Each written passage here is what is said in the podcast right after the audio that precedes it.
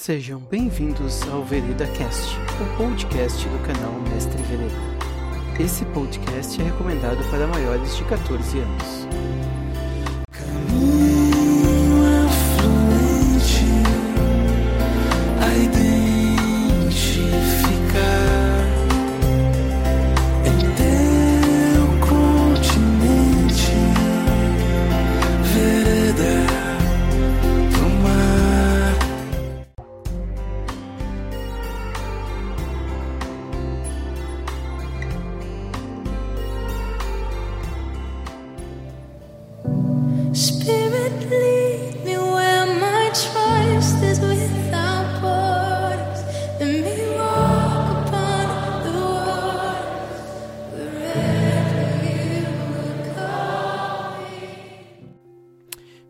Bem-vindos ao Enveredando. Esse é o Combatendo Tendo Combo e conosco está mais uma vez Manuel, que vai falar hoje sobre as magias divinas do Pathfinder. Então fica ligado, aproveita o episódio, pega o seu papel e caneta e vem com a gente. Boa noite, boa tarde, bom dia, tudo bem, pessoal? Então, estamos aqui mais uma vez na tentativa de ajudar ou atrapalhar vocês, né, na construção dos seus personagens. Hoje, com uma conversa um pouco mais diferente, né? É, não vamos criar ali personagens, mas vamos trazer é, alguma discussão sobre utilização e escolhas de magias. Mediante as classes propostas, né, nos outros áudios, né, anteriores, é, vamos começar com as magias divinas, né? É, ser um conjurador divino é, de preparo, né, um clérigo, por assim dizer, é, dá uma vantagem muito grande para o personagem, porque ele tem acesso, de acordo com a- as características da sua divindade, né, também, a, a todas as magias. E eu vou bater muito na, na tecla do, do estar bem preparado, conhecer bem o objetivo da campanha, é, como- tanto como jogador como personagem, né? Trabalhar a ideia de é, se preparar, né? É, conversar com o mestre, é, interpretando mesmo o personagem, né? Onde ele, ó, meu personagem quer saber se algum outro personagem do grupo consegue é, ter conhecimento para onde a gente está indo, o que a gente vai enfrentar, para que ele possa se preparar. Né? É, como bem é colocado, o clérigo faz essa característica ali de, de suporte, né? entre aspas. É, vamos tentar então, vamos, vamos começar. É, eu gostaria de deixar bem claro também que ah, as indicações, as, as magias, minhas indicações, né, as propostas aqui que eu vou colocar, é baseado nas minhas experiências como jogador e, e não que elas sejam as melhores, tá bom?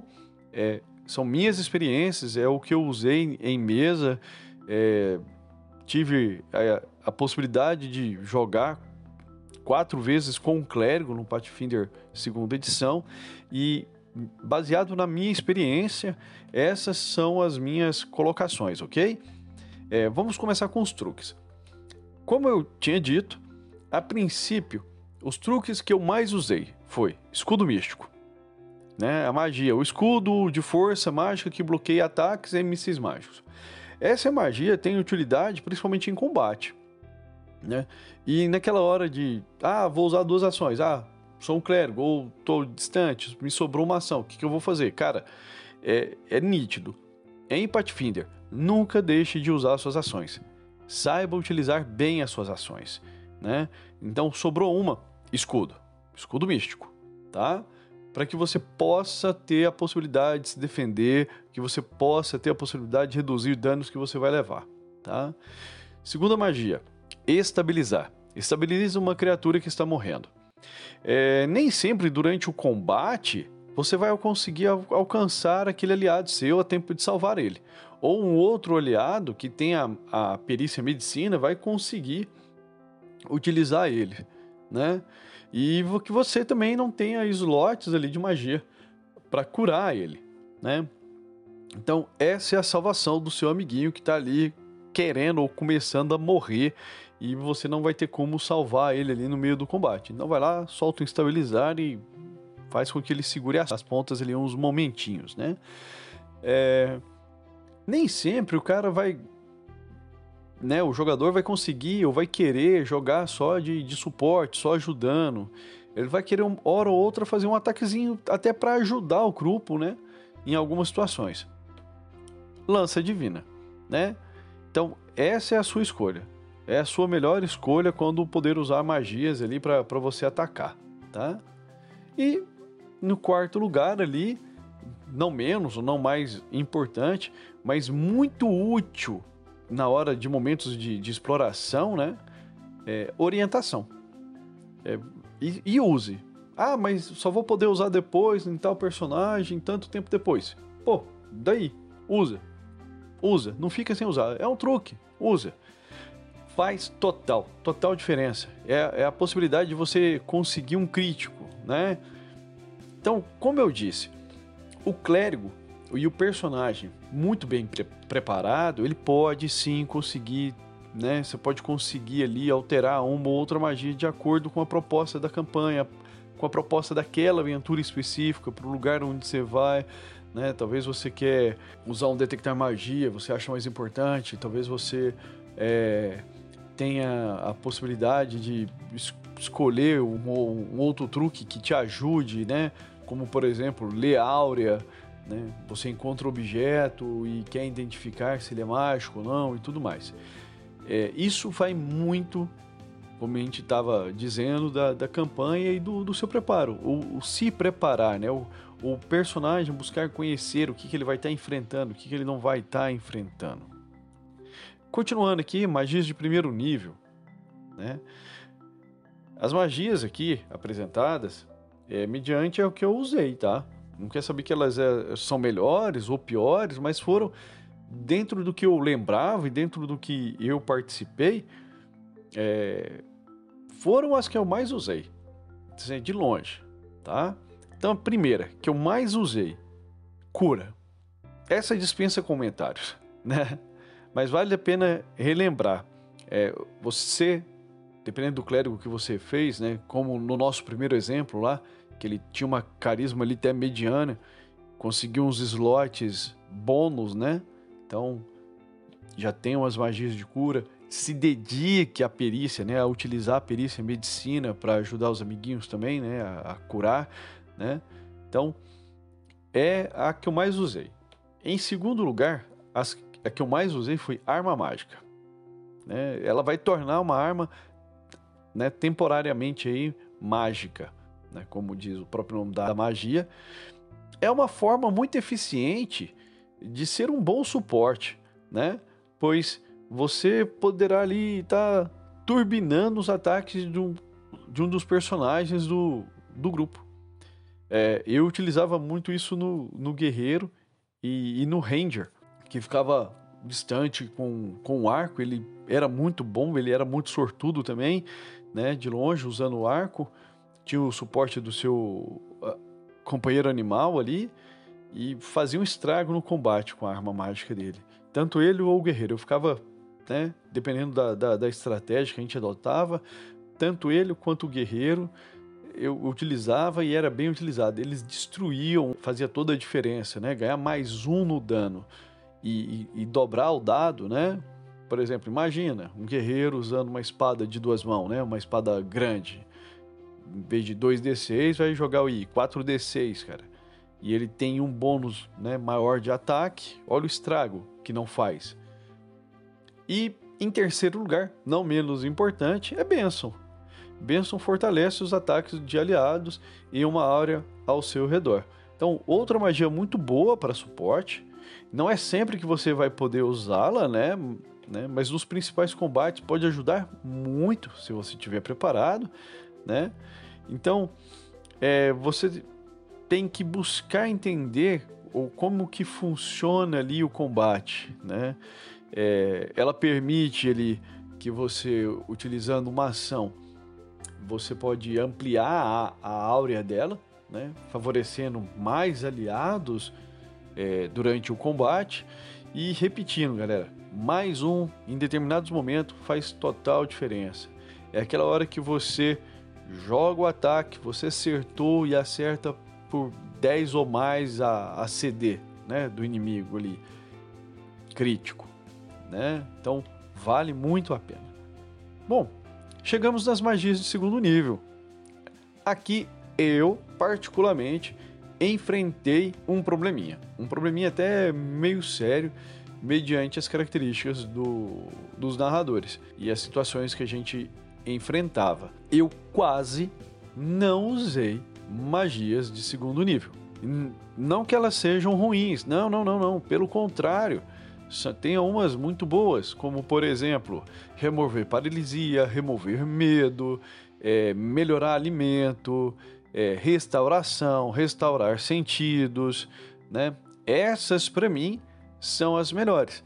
Mas acaba que, mediante a aventura, mediante ao tipo de campanha, cara, não vai usar.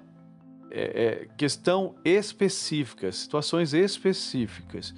Então, vai ficar meio monótono, vai ficar meio chato ficar repetindo isso, né?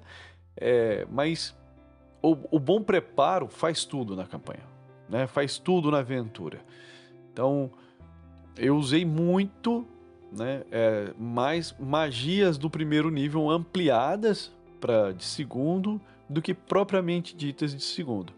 É, teve situações que sim, eu usei magias de segundo nível, mas a gente se preparou, teve todo um descanso para né, gerar aquela situação, que foi no caso ali respirar na água, né, que também é de segundo nível, restauração, né, foi uma das que eu mais usei. Tirando isso, quase nenhuma. Então, as magias de segundo nível são aquelas magias realmente de suporte que você precisa ali de um preparo, de um entendimento maior do que você vai poder é, estar enfrentando, tá? Bom, magias divinas de terceiro nível enfrenta quase o mesmo problema das de segundo nível.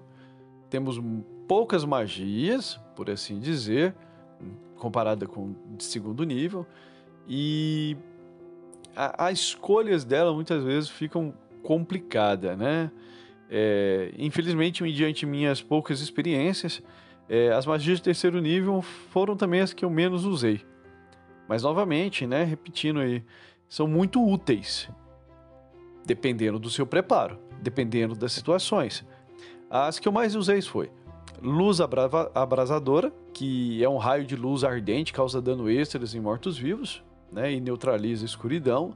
Então, tipo assim, eu, eu sabia que nós iríamos é, enfrentar mortos-vivos e que isso poderia ser necessário. Então eu preparei ela. Outra que a gente usou bastante e foi mediante esse preparo, né, sabendo o que, que a gente ia enfrentar, foi remover doença, que cura uma doença afetando uma criatura aí. Dentre as minhas experiências, um dos meus clérigos teve ligação com o domínio da morte. E aí então eu usei muito também toque vampírico, mas a maioria dos meus slots eram usados também como dentro da necessidade, magias de primeiro nível ampliadas para terceiro, principalmente cura. Essas eu não deixava de lado de jeito nenhum. Ok? Então, repetindo, as magias de terceiro nível são boas? São. Igual as do segundo. Mas elas precisam de um entendimento maior do que você vai estar enfrentando, do que você vai enfrentar. Magias de quarto. Para os que gostam aí de ter uma opção de magias que causam dano, agora temos duas opções que podem ajudar. Porém, elas precisam ter como alvos inimigos específicos. Personagens que são conjuradores divinos precisam entender que eles precisam de muita preparação. E aí, com mais slots, de acordo com você vai evoluindo, volta a acontecer mediante seu preparo, usar magias ampliadas do que talvez é, as próprias magias. Ah, as que eu mais usei nesse caso foram Cascata Sagrada, que transforma um frasco aí de água benta em uma explosão de água benta. Cara, se o inimigo for o inimigo certo, e de novo, inimigo certo. Ajuda, viu? E a outra foi Ira Divina, que causa dano e prejudica criaturas de tendências opostas à da sua divindade. Que faz um efeito, né, um estrago muito, muito bacana. As outras, de acordo com que você sobe de nível e de acordo com a sua preparação, as que eu usei, né, mas não muito, foi remover maldição, que vai neutralizar ali uma maldição que está fingindo uma criatura, nesse caso, e de maneira bem interpretativa, causamos ali até um, uma surpresa para o mestre, ele nos ajudou ali na, em um momento da aventura, foi cadáver falante. Você faz um cadáver responder ali três perguntas e eu me saí muito bem na, na jogada e ajudou muito ali na questão interpretativa, né? O mestre usou isso para causar e fazer uma coisa muito bacana. E em terceiro lugar, né, das que eu menos usei, mas que eu mais usei, foi globo de invulnerabilidade, quase não sai, né? Perdão aí, que é esfera mágica que neutraliza magias que vão te causariam um, um pequeno transtorno. Magias de quinto nível. Eu fiquei muito oscilando com chuva de fogo, que invoca fogo divino dos céus, mas aí você tem que tomar cuidado com a questão do lugar que usa. Convocar celestial foi a que eu mais usei. Guardião espiritual, da de quinto nível, foi as que eu mais usei. E sopro de vida, que reage para reviver uma criatura ali no momento da morte dela. Tanto é que nas minhas experiências eu não usei a cura ampliada para quinto nível. Eu preferi não usar. Chegou ali no nível que adquiria as magias de quinto nível, eu tinha um atributo mediano até que dava um suporte bacana da, e aqueles extras para pegar mais magias de cura. Tinha as magias de cura anteriormente. Outros aliados tinha perícia medicina, que vale muito a pena. Quem sabe um, um áudio posterior falando aí da, das perícias e suas utilidades. Então, é, eu não usei pessoalmente em nenhum momento a magia cura ampliada de quinto nível. Eu usei bastante essas que eu estou falando. Tem outras boas, tá? Mas as que eu mais usei foram essas. Uma aventura ou outra. Em um determinado momento, sopro de vida, eu percebi que eu preparava, mas por nossa sorte ou o que é que fosse, eu não utilizava. Né? Então eu passei a usar mais Convocar Celestial e Guardião Espiritual.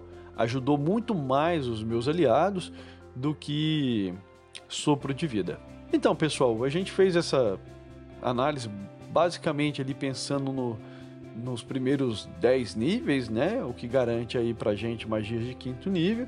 Espero que vocês tenham gostado aí. Desculpem qualquer coisa. É, relembrando que todas as indicações, tudo que a gente está colocando ali é mediante a minha experiência como jogador, tá? E não quer dizer que é o melhor e o mais combado, tá bom? Tudo de bom para vocês e até a próxima. Isso aí, pessoal. Espero que tenham gostado de mais um Combatendo Tendo Combo. Manuel logo logo volta com mais dicas e novidades. Se você gostou, procurem o nosso canal no YouTube, no canal Mestre Vereda, e procurem também a gente no Facebook, a página Mestre Vereda. Falou, vamos jogar RPG? Vamos de Vereda.